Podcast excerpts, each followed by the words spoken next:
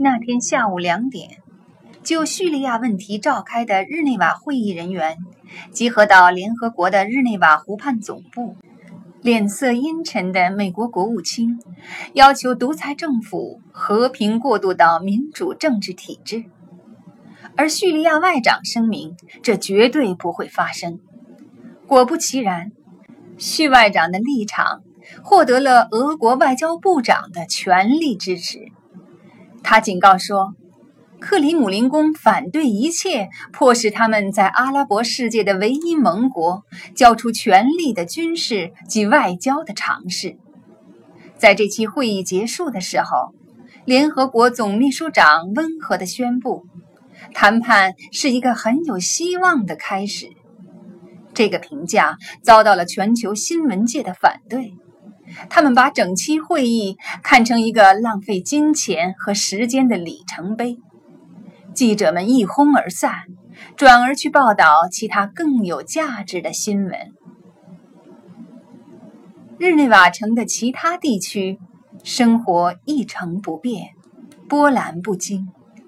银行家们在龙河街上辛勤打拼，老城区的咖啡馆人满为患，又人去楼空。白色的喷气式飞机从日内瓦国内机场飞入万里晴空。那天下午，离城的航班里有一架奥地利航空公司的577号班机。这次航班唯一不正常的地方是一位乘客没有前来登机。她39岁，女性，出生在叙利亚。在汉堡的一条将永远和伊斯兰恐怖主义挂钩的街道上长大。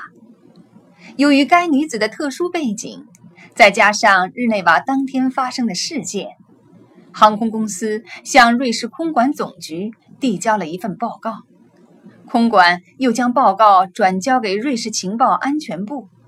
最终，报告递到了克里斯托弗·比特尔的办公桌上。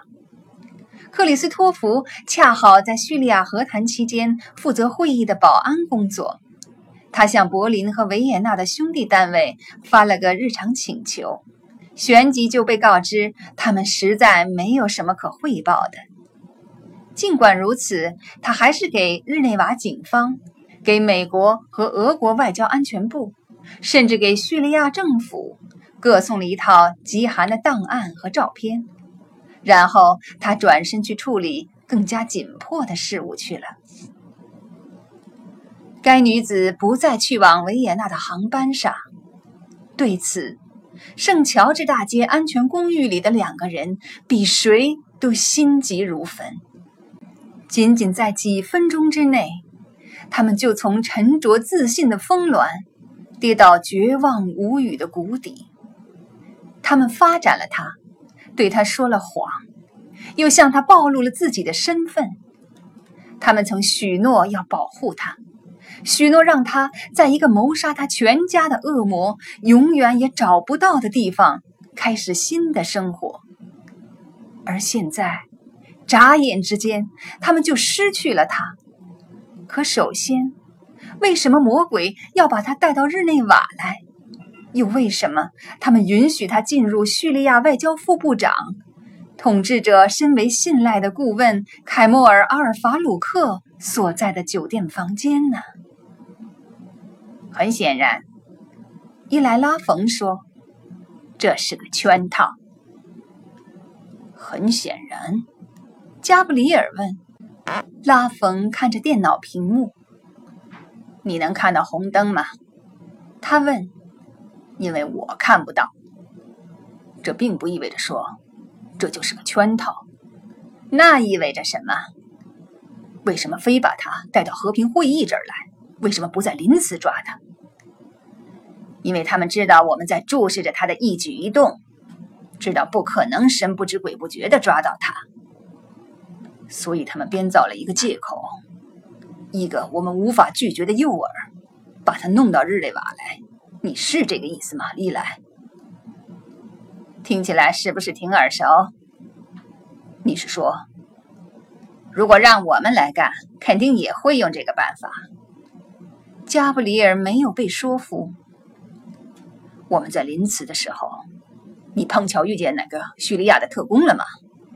这并不代表他们没在临死。你遇到过没有？伊莱？没有。拉冯摇了摇头说：“我没法说，我遇到过。我也没法这么说。”加布里尔回答：“因为阿尔斯蒂奇和吉哈纳瓦兹是临淄城里唯一的两个叙利亚人。”一直到他的班机降落在日内瓦，他都没受到怀疑。那事情怎么有变化了？因为这个，加布里尔点击了电脑上的播放键。几秒钟之后，电脑里传来瓦利德·阿尔斯蒂奇喃喃说着阿拉伯语的声音：“从大马士革打来的那个电话。”拉冯问。加布里尔点点头。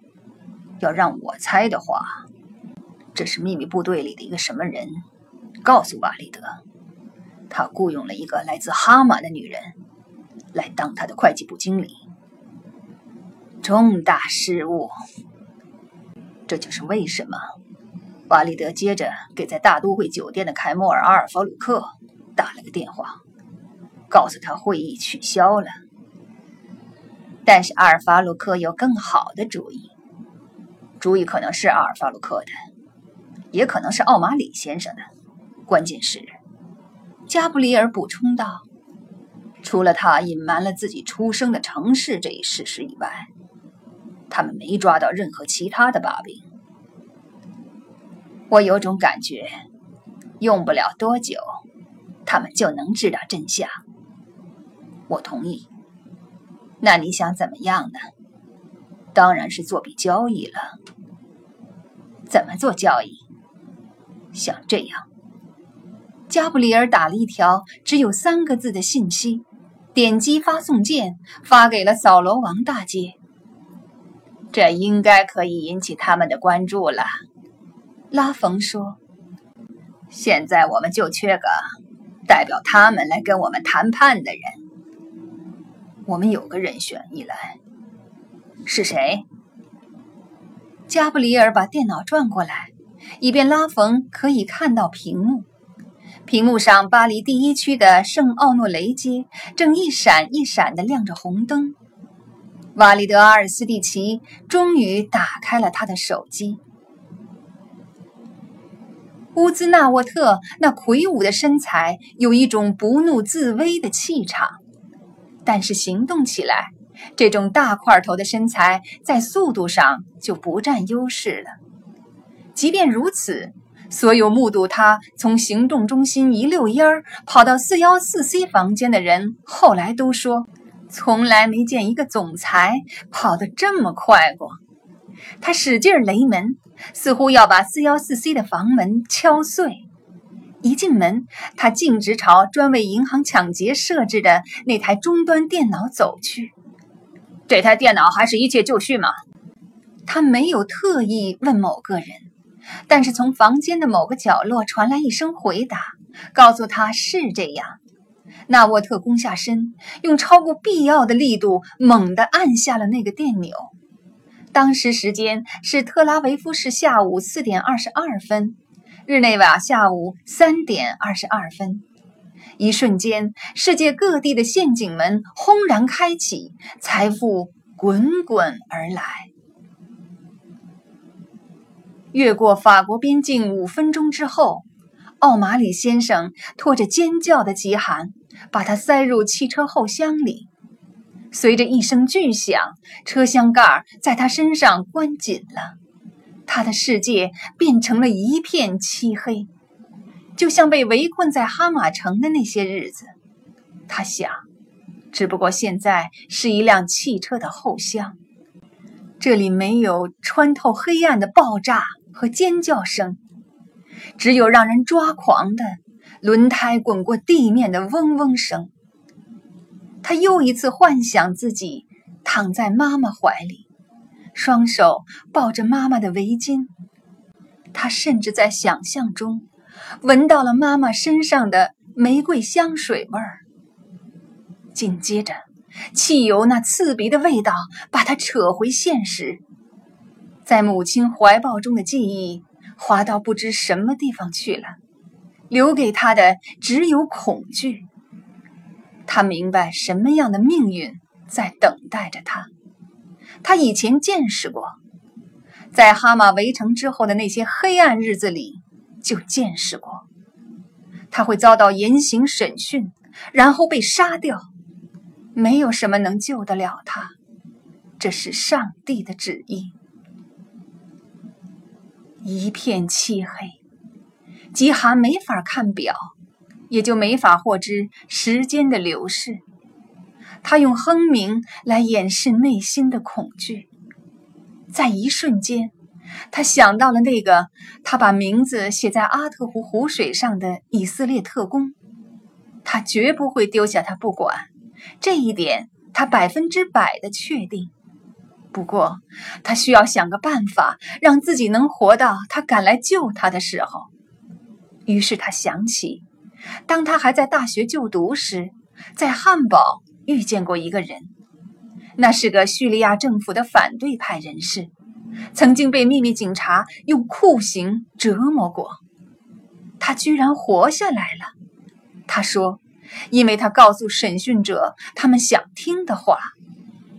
极寒也打算这么做，当然了，他不会告诉他们实情，而是一堆他们抗拒不了的诱惑，一直要追问到底的谎言。他绝对有把握把他们哄骗的晕头转向。他的一生就是在哄骗别人中度过的。他躺在黑暗中，道路在他身下狂奔。他在心里写下那个可以救他性命的故事，那是一个发生在两个不大可能走到一起的人之间的故事。一个是位地位显赫的贵人，另一个是位孑然一身的女子。故事有关贪婪，也有关欺骗。他重塑了一个开头，又这里编辑了一回，那里改写了一下。到车子终于戛然一声停下来的时候，故事的编写也大功告成了。